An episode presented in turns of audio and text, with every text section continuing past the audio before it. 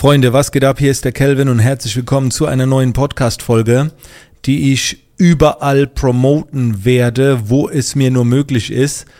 Denn äh, das, was ich äh, jetzt mit euch teilen werde, ähm, beschäftigt, äh, denke ich mal, uns alle, betrifft uns alle. Wir alle stellen Fragen, wir alle bekommen Fragen und mir geht's jetzt äh, bei dieser Podcast-Folge nicht um Fragen, um jemand anderes irgendwie im Gespräch krass zu führen oder sonst irgendwie, sondern ähm, ich will mal auf ein Thema eingehen, das ich gerne die Ich- und die Du-Fragen äh, nenne. Und das werden wir aus zwei Perspektiven beleuchten. Zuerst mal ganz kurz die Erklärung. Eine Ich-Frage ist zum Beispiel, ähm, welche Kamera soll ich mir als nächstes kaufen? Ne, also du fragst eine Person, welche Kamera oder äh, hey Kelvin, äh, wie reagiere ich bei einer Anfrage Punkt Punkt Punkt oder hey Kelvin, ähm, ich bin gerade dabei, das und das zu machen, was empfiehlst du mir? Das sind Ich-Fragen, also Fragen, die sich auf den Fragenden beziehen. Und dann gibt es Du-Fragen. Du-Fragen sind so Dinge wie, hey Kelvin, äh, in diesem Restaurant, wo wir gerade sind, was isst du am meisten hier oder was isst du hier am liebsten? Oder Kelvin, wie hast du gerade am Anfang deiner Selbstständigkeit äh, das mit der Zeiteinteilung gemacht? Und, und, und. Also der Fragende bezieht sich mit der Frage auf den Gegenüber. Und jetzt darfst du dreimal raten, welche Fragen ich wohl wertvoller finde, beziehungsweise welche ich empfehle. Natürlich die Du-Fragen. Denn wenn du eine Möglichkeit hast, mit einer Person, mit einer interessanten Person zu sprechen, dann äh, solltest du immer Du-Fragen stellen, um mehr über die Person zu erfahren. Wir wollen aber immer schnelle Ergebnisse, schnelle Erfolge und deswegen kommen oft die Ich-Fragen. Und bei der Ich-Frage geht es um dich und nicht um die andere Person. Und wisst ihr, was der große Nachteil ist bei Ich-Fragen? Man muss dich dann kennen, ansonsten kann man es nicht beantworten. Also wenn jetzt zu mir jemand sagt, hey Kelvin, du bist ja Fotograf, ich will mir demnächst eine neue Kamera holen, äh, um auch Videos zu machen, welche Kamera empfiehlst du mir? Wie soll ich das äh, beantworten. Ich kenne dein Budget nicht, ich kenne deinen Geschmack nicht, ich weiß nicht, was für eine Art von Videos du machen willst und so weiter. Und dadurch, dass ich halt viele Coaching-Programme habe und auch Coaching-Programme mit WhatsApp-Support, bekomme ich sehr viele Ich-Fragen gestellt. Das ist generell in einem Personal Coaching eine gute Idee, da kann man das machen. Bei so Live-Coachings auch, aber wenn einfach so eine, nach Monaten mal wieder eine Frage kommt, dann eine Ich-Frage zu stellen, das ist hart. Das heißt, wenn du eine Ich-Frage stellst, verlangst du ja von der anderen Person sehr viel. Und zwar, dass sie sich hinsetzt, sich mit deiner Situation auseinandersetzt und so weiter. Und da richtig viel Zeit rein investiert. Das heißt, die andere Person, die du fragst, ist nicht mehr Mittelpunkt. Ist auch nicht die größte Wertschätzung, wenn du Ich-Fragen stellst. Weil es soll ja um dich gehen. Du willst ja was davon haben. Du willst auch nicht äh, zwischen den Zeilen lesen oder äh, unkonkrete Inspiration, sondern du willst einen ganz klaren Tipp haben. Okay?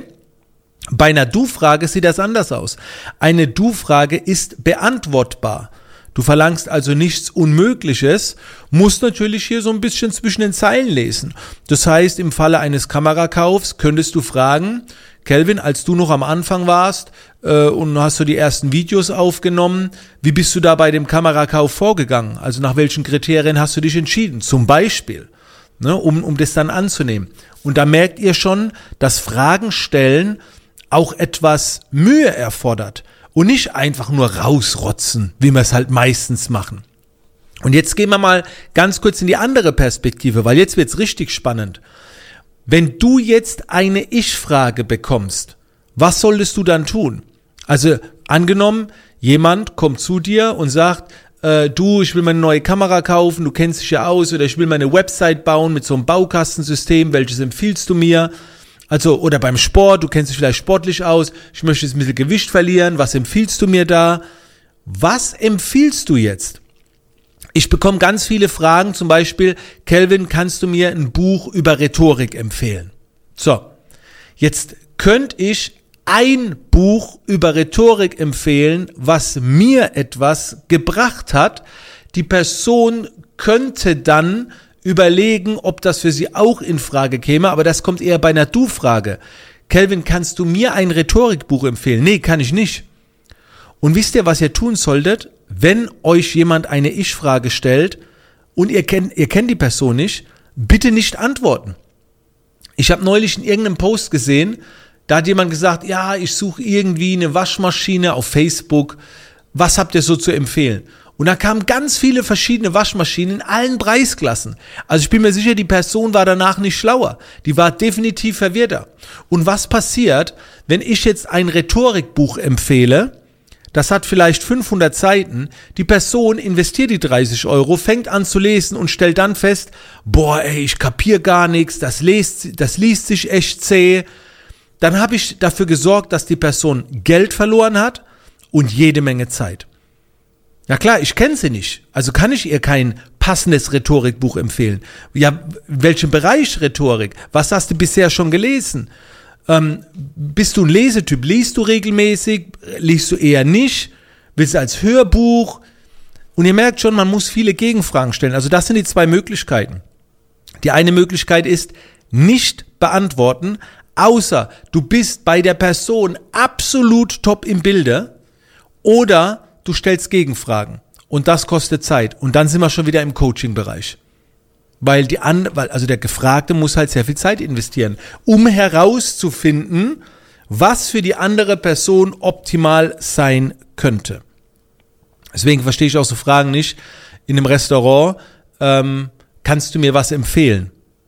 Hey, ich kann dir nichts empfehlen. Ich kenne deine Geschmacksnerven nicht. Wie viel Geld willst du ausgeben? Ist der eher Fleisch? Bist du, aber ich habe keine Ahnung. Wie soll ich dir da was empfehlen? Die bessere Frage wäre, äh, was isst du hier regelmäßig oder was ist dein Lieblingsgericht, um sich dann inspirieren zu lassen, aber nicht kannst du mir was empfehlen. Das, das geht ja gar nicht theoretisch. Also ihr versteht, wohin die Reise geht. Deswegen nochmal zusammengefasst. Wenn ihr einer anderen Person eine Frage stellt, dann nur, pass auf, nur dann eine Ich-Frage, wenn die andere Person bei euch absolut im Bilde ist, wenn die genau Bescheid weiß. Oder wenn ihr von der anderen Person verlangen möchtet, dass die jetzt richtig viel Zeit rein investiert und das auch kann, um sich mit eurer Situation zu befassen, dass wenn die Zeit überhaupt da ist. Dann eine Ich-Frage, ansonsten eine Du-Frage. Das ist ganz simpel, das ist ganz einfach. Und wenn ihr eine Ich-Frage bekommt, nicht gleich antworten, weil da ist auch eine Verantwortung hinten dran. Ich habe schon so viel Zeug gehört, wo ich gesagt habe, äh, ja, ich will mir jetzt das und das holen, da kamen Ratschläge, wo aber wieder die Person aus der Ich-Perspektive argumentiert hat, was aber mit mir nichts zu tun hat, weil ich ein ganz anderer Typ bin. Und wenn man dann drauf hört, dann, dann geht's absolut in die falsche Richtung. Man, man vergeudet Zeit, Geld, Nerven und so weiter. Also, Generell, wir merken uns, ich frage nur, wenn wir uns verdammt gut kennen und gegeneinander im Bilde sind. Ansonsten stell du Fragen. Die sind eh viel wertvoller, weil du dann inspiriert wirst über die Perspektive von der anderen Person. Da musst du halt ein bisschen zwischen den Zeilen lesen. Wo ist das Problem? Wert, also gut durchdachte Du-Fragen können Wunder bewirken. Wirklich. Also gerade so, wie machst du das? Stell dir folgende Situation. Wie würdest du reagieren? Wärst du in einer solchen Situation? Also ich hoffe, das haben jetzt richtig viele äh, von meinen äh, Followern gehört, von meiner Community, von meiner Academy und so weiter. Und dann wisst ihr Bescheid, wenn ihr nächstes Mal eine Frage stellt, wie ihr die am besten ähm, formuliert und wann ihr welche Frage dann auspackt. In diesem Sinne, Freunde, bis zur nächsten Podcast-Folge.